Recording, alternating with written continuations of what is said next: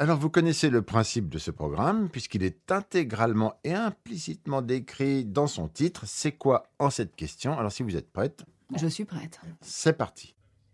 C'est quoi cette question? C'est quoi cette question? Les maisons d'édition.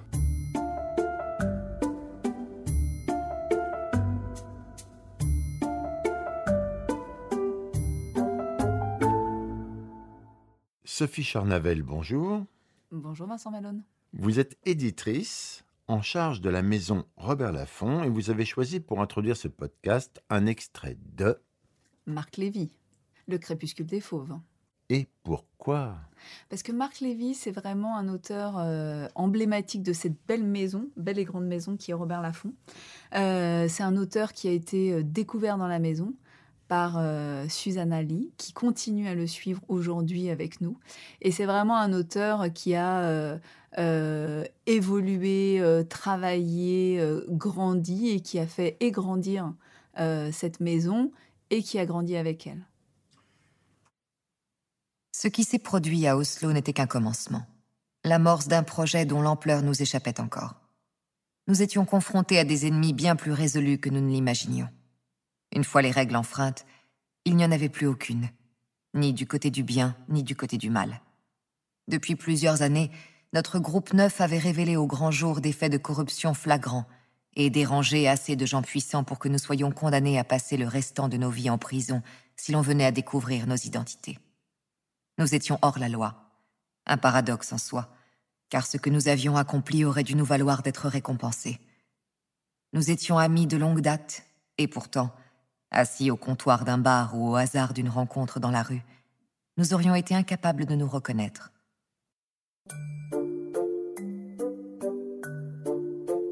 Question 1. Sophie Charnavel, c'est quoi une maison d'édition? Euh, c'est une bien belle question et une question bien mystérieuse. C'est-à-dire que je pense qu'il y a autant de genres de maisons d'édition que euh, de maisons d'édition, que d'éditeurs, que de manières de faire ce métier. Euh, donc moi, je ne peux vous parler que de la manière dont moi je fais ce métier et la, maison, la, manière dont euh, moi je vois une maison d'édition. C'est-à-dire qu'une maison d'édition, c'est un endroit, euh, euh, c'est pas un label, c'est pas un imprint comme on dit maintenant, c'est vraiment une maison, c'est un endroit qui doit accueillir, qui doit accueillir des équipes, parce que c'est extrêmement important, parce qu'on a l'impression souvent d'avoir un éditeur et des auteurs, mais il y a aussi toute une machine derrière absolument incroyable qui se décarcasse, que ce soit au commercial, à la relation libraire, aux sessions de droit, à la presse, pour faire en sorte que la confiance et l'honneur que nous fait un auteur soient portés le plus haut possible. Donc une maison d'édition, c'est une équipe, une équipe qui se dévoue à ces auteurs et qui sont évidemment plus que les invités d'honneur, qui sont le cœur battant d'une maison d'édition, c'est-à-dire euh, nos chers auteurs.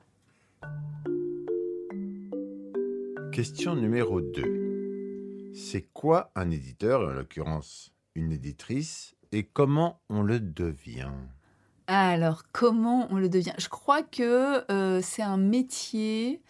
Il n'y a pas d'école pour ça. Euh, C'est-à-dire que c'est un métier où on a le feu sacré. Moi, je me souviens une fois, j'avais fait une formation, euh, euh, on m'avait demandé d'intervenir auprès d'élèves euh, qui m'avaient dit, mais du coup, vous travaillez combien d'heures par semaine pour votre salaire? J'aurais dit, ben, en fait, je travaille tout le temps et en même temps, je travaille jamais. C'est-à-dire que c'est un métier que vous portez dans vos tripes, c'est un métier où, comme les avocats peuvent le faire, c'est-à-dire que vous euh, portez l'œuvre d'un auteur et c'est ce qui vous plaît par-dessus tout. Bon, Les avocats, ils facturent à l'heure hein, quand même. Oh, euh, on est payé une fortune pour avoir des bonnes idées aussi. Bon alors, tout de même, l'éditeur, il fait quoi? L'éditeur, il est, euh, il essaye de capter. Je dis pas qu'il y réussit, hein, mais en tout cas, il essaye de capter ce qui euh, est dans l'air du temps et qui va se synthétiser dans un livre. C'est le cas en fiction, c'est le cas en non-fiction. Il va essayer d'humer et d'être le plus en rapport avec, euh, avec le pays, avec euh, les émotions. Moi, ma manière de fonctionner, elle est vraiment euh, à la fois émotionnelle, c'est-à-dire que ce qui l'emporte, c'est quand je suis émue par un propos, par un texte, etc. Et en même temps de manière très rationnelle. C'est-à-dire qu'on a un métier qui n'est pas du tout hors sol. Nous, on est là pour vendre des livres, et moi, je n'ai aucun problème avec ça, et faire en sorte de porter le plus haut possible le talent des auteurs, et un livre, et un projet, et de construire une stratégie. Donc, notre métier, c'est certes un métier de passion, mais c'est aussi un métier extrêmement rationnel. Comment êtes-vous devenue éditrice? Je crois que c'est le fait de rencontres. C'était d'abord et avant tout. euh, en fait, moi, je viens pas du tout du milieu, euh, je dirais, euh, parisien. Je viens de. Ne regardez pas comme ça, c'est très bien, le milieu parisien. Il n'y avait absolument aucun jugement. Si, je si, sais si, pas vous pourquoi vous l'avez regardé, mal milieu pris. parisien. Pas du tout. Euh, donc moi, je ne savais pas en fait, je connaissais pas ce milieu, donc j'ignorais tout euh, de ça. Euh, si j'avais su, je me serais jamais, enfin, je me serais absolument autocensurée. Et, et donc du coup, en fait, c'est par des rencontres, par le fait d'avoir eu cette espèce de naïveté euh, que euh, voilà, j'ai rencontré Jean-Marc Roberts qui m'a euh, fait l'honneur de me créer un petit poste d'assistante d'édition. Moi, j'ai commencé vraiment euh, stagiaire euh, chez euh, Hachette Littérature pour la collection euh, plurielle. J'ai rencontré des gens, une nana incroyable à la fabrication qui m'a appris le métier, je dirais techniquement, des couvertures, de la prod, etc. Puis après, voilà, j'ai rencontré Jean-Marc Roberts qui m'a aussi appris les grandes règles du métier. J'ai été après embauchée par Guy Berenbaum sur les docs, qui a créé sa maison. Donc j'ai, voilà, je dirais que telle une éponge, j'ai pris tout, euh, toute l'expérience qu'avaient euh, euh, des éditeurs absolument incroyables et qui m'ont fait le, le plaisir de me raconter en fait c'est quoi pour eux être éditeur. Et puis j'en ai fait moi ma propre mon propre fonctionnement et ma propre méthode. Donc je dirais que ça s'apprend sur le terrain. Et ça s'apprend surtout en se plantant. Parce que c'est en voilà c'est en se plantant qu'on apprend le métier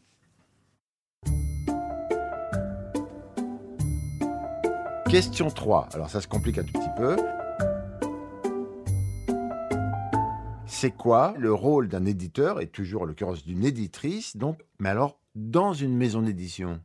Alors, j'ai la chance de diriger euh, les éditions euh, Robert Laffont en tant qu'éditrice et en tant que patronne de maison d'édition. Donc, euh, moi, je pourrais vous répondre quel est mon rôle là-dedans. En effet, mon rôle, c'est aussi un rôle de chef d'orchestre, à la fois de dessiner une stratégie globale pour la maison et en même temps de travailler avec les éditeurs qui, eux, vont être plutôt spécialisés de secteurs particuliers. Donc l'idée, c'est en fait, c'est un truc de euh, motivation à la fois collective et individuelle. C'est-à-dire que, euh, évidemment, l'idée, c'est de tirer le meilleur parti de chacun dans son rapport, dans ce qu'il sait faire. Et l'idéal, c'est d'avoir des gens euh, très différents et surtout très différents de soi. Parce que du coup, ils vont avoir des intérêts, ils vont voir des choses que vous, vous voyez absolument pas. Donc le collectif, un éditeur, c'est vraiment quelqu'un de totalement individualiste et égoïste. Mais quand vous arrivez à et qui n'est focalisé que sur sa réussite et la réussite de ses auteurs. C'est génial, c'est pour ça qu'on le paye. Quand on arrive à le, mettre euh, en accord avec un projet collectif, c'est bingo. Alors, question numéro 4, une question détente. C'est quoi le meilleur conseil qu'on vous ait donné, Sophie, mais que vous ne suivez pas? En fait, les conseils que j'ai le plus suivis sont pas les conseils qu'on m'a verbalisés, mais les choses que j'ai vues chez les uns et les autres. Euh, notamment, j'ai souvent vu des éditeurs euh, qui épluchaient la presse pour y trouver des sujets, et puis qui, à un moment donné, ont épluché la presse pour voir s'ils y étaient cités. Et ça, je me suis toujours dit, faut jamais devenir ça. Donc, euh, je, pense que vraiment, euh, il y a un vrai danger quand on est éditeur, qu'on a des auteurs connus, qu'on fait des coups, qu'on fait de l'actu, euh, de passer, d'avoir la tentation de, l'apprenti sorcier. Donc, voilà, c'est peut-être d'avoir vu des grandes réussites et des grands échecs qui me tiennent en alerte. Et puis, je crois surtout que c'est un métier sur lequel on ne peut pas s'arrêter de travailler. C'est-à-dire que quand on s'arrête de travailler, on a six mois de latence, un an, et après ça tombe. On ne peut jamais s'arrêter. Et c'est aussi ça que j'adore. Donc, pas de conseils, mais... Ah si, si, si, si. Ah, une ah, fois par an.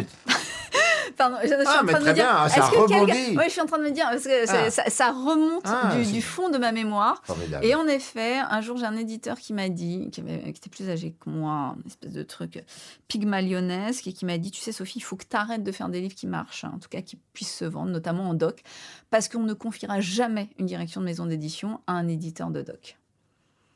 Et donc, j'ai absolument pas suivi ce conseil. J'ai continué à faire ce que je pensais, là où je pensais pouvoir faire. Euh, et à l'inverse, on m'a dit quand on fait du doc, on fait pas de littérature. Donc ça, c'est vraiment des conseils que je n'ai absolument pas suivis. En 5, nous avons une question avec un acronyme. C'est quoi l'ADN de Robert Laffont? L'ADN de Robert Laffont, c'est justement une maison d'édition qui ne se pose aucune limite. Aucune limite en termes, aucune limite et aucune case. C'est-à-dire, on peut faire, on peut tout faire en fait dans la vie. On peut faire de la littérature grand public et de la littérature française de rentrée littéraire. On peut faire du doc politique et de l'enquête. On peut faire du développement personnel et du roman graphique. On peut faire de la littérature étrangère, Pavillon Poche, Margaret Atwood et Ken Follett. Donc l'ADN de Robert Laffont, c'est une maison d'édition qui est à la fois exigeante, qui se moque pas du lecteur dans ce qu'il va proposer et en même temps qui n'est pas euh, snob dans son rapport à la lecture. À quoi se reconnaît un livre Robert Laffont? Je pense que c'est vraiment dans la. Déjà, malheureusement, euh, enfin malheureusement ou heureusement d'ailleurs, euh, le temps de Maspero est fini. C'est-à-dire qu'on n'est plus sur ces clivages-là qui sont des clivages très forts avec des maisons d'édition qui pouvaient être euh, politiquement marquées à gauche, à droite, etc. Ou en tout cas, la volonté et l'état d'esprit de Robert Laffont, c'est justement de ne pas être dans ces clivages-là. Par exemple, on a créé une collection de littérature française pour la rentrée qui s'appelle L'incendie. Et en fait, le but, c'est de décloisonner, c'est-à-dire d'avoir des auteurs qui peuvent venir de euh, la non-fiction, qui peuvent venir de la jeunesse, comme Antoine Doll, qui a fait ce succès incroyable qui est Mortel Adèle, et qui fait un roman de, littérature. Là où d'autres éditeurs me disent Ah, mais non, en fait, tu es un très bon euh, auteur de jeunesse, en fait, tu, tu restes là. Et nous, c'est pas notre sujet. Nous, le, le texte, on l'a trouvé incroyable, on le met en rentrée. Donc voilà, c'est vraiment une maison, en tout cas pour moi, dont l'ADN est euh, aucune limite. Alors nous passons à la question 6, une question qui est curieuse, curieuse de savoir, c'est quoi le livre que vous êtes la plus fière d'avoir publié chez Robert Laffont et quel est celui que vous aimeriez vraiment, mais alors vraiment, publier, toujours chez Robert Laffont? Euh, alors je dirais que mon histoire chez Robert Laffont est un peu courte pour que je puisse répondre à cette question puisque je suis arrivée à la direction de la maison en novembre dernier. Ce qui m'intéresse aujourd'hui dans la maison, en tout cas moi dans ce que je peux y apporter, c'est aussi d'ouvrir des nouveaux champs éditoriaux. Euh, c'est aussi de pouvoir euh, inventer peut-être euh, des nouveaux formats. Je suis en train de travailler sur un projet autour de la présidentielle qui ne serait pas forcément des projets livres.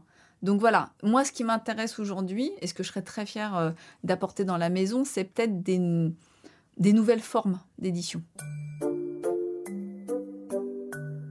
Septième, dernière et traditionnelle question qualifiée d'Alanois. Sophie, c'est quoi la question que j'aurais dû vous poser sur la maison édition Euh, Comment vous faites pour survivre dans cette jungle? Sophie Charnavel, comment faites-vous, vous, pour survivre dans cette jungle À poser comme ça, elle est vraiment euh, à la noix cette question. hein.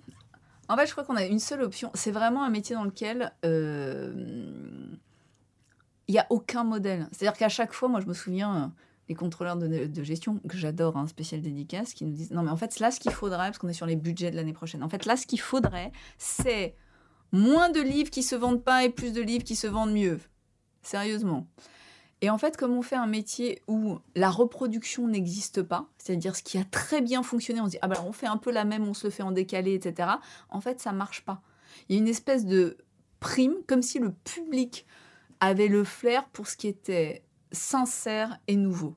Donc, il n'y a pas de modèle. Et tous les éditeurs qui vous, qui vous expliquent un succès en vous disant non, mais évidemment, c'est parce que tel truc, etc., c'est n'importe quoi. Euh, moi, je me souviens, à l'époque, je travaillais chez Michel Lafon. Et j'avais présenté, c'était pas un de mes projets, hein, c'était un projet d'un éditeur de la maison, euh, à nos représentants, le livre de Laurent Deutsch. Et on m'avait dit, écoute Sophie, on va vous mettre 2005 en place, et encore, parce que le mec est pas très connu. L'histoire de France à travers le métro parisien, j'en mets combien à Bordeaux? Et donc, on est parti avec, je crois, 3000 de mise en place, et la maison, on a vendu plus d'un million d'exemplaires. Donc voilà, comment on fait? Ben, Tous les matins, on se dit, on va peut-être trouver, c'est un truc de chercheur d'or, de je sais pas quoi, mais il y a une espèce de, de quête permanente, et puis euh, si des fois on le trouve, ben, on recommence le lendemain. Eh bien, Sophie, voilà, c'est fini. Il ne nous reste qu'à écouter ensemble l'extrait que vous avez choisi pour conclure ce merveilleux podcast qui est Célestine Dubac de Tatiana de René. And why? Euh, parce que tout comme euh, le début du podcast avec euh, Marc Lévy, Tatiana de René est vraiment une auteure qui a rejoint la maison il y a deux ans et qui est vraiment une auteure emblématique puisque justement à la fois euh, grand public, exigeante sur, euh, sur euh, l'écriture et qui est vraiment une auteure qui peut parler à des gens euh, extrêmement différents et euh, qui euh, nous est très chère. Tous les mardis soirs, Victor Dujeu se fait un devoir d'emmener son fils dîner dans le quartier, au Mandarin de Jade, rue de Grenelle, où il tente, en vain, de ravaler l'exaspération que lui inspire le spectacle de cet escogriffe affaissé devant ses pâtés impériaux. Cette somnolence n'agace pas autant Victor Dujeu que le fait d'entrevoir les traits de Kerstine sur le visage de son fils. D'elle, Martin a hérité la carnation scandinave, dont la pâleur laisse à peine deviner cils et sourcils. D'elle aussi, cette myopie affligeante, trois dixièmes à l'œil droit et quatre au gauche. Mais alors que Victor Dujeu a tant aimé s'abîmer dans la mer de ses prunelles, ce même regard flou chez son fils le dérange.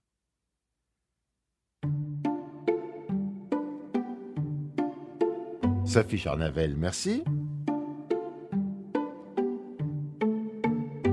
Il n'y a pas de quoi, Vincent. Mais si, justement.